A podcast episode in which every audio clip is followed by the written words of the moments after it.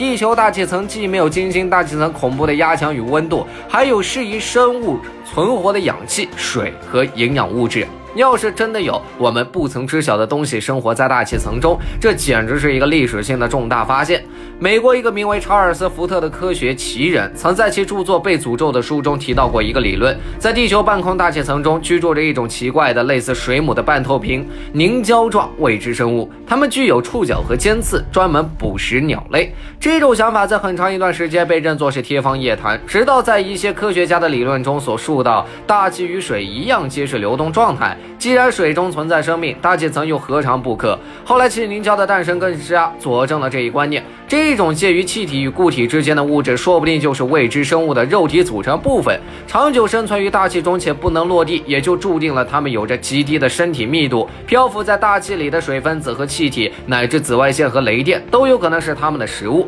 如果只是几个不知道从哪儿冒出来的所谓科学家提出的理论，还真显得非常不靠谱。但现实生活中出现的超自然现象，也为大气生物论蒙上了一层神秘的面纱。一八九一年，美国印第安州的两个美国大兵亲眼看到了一个造型奇特、类似海洋生物的巨型生物漂浮在近两千米的高空处。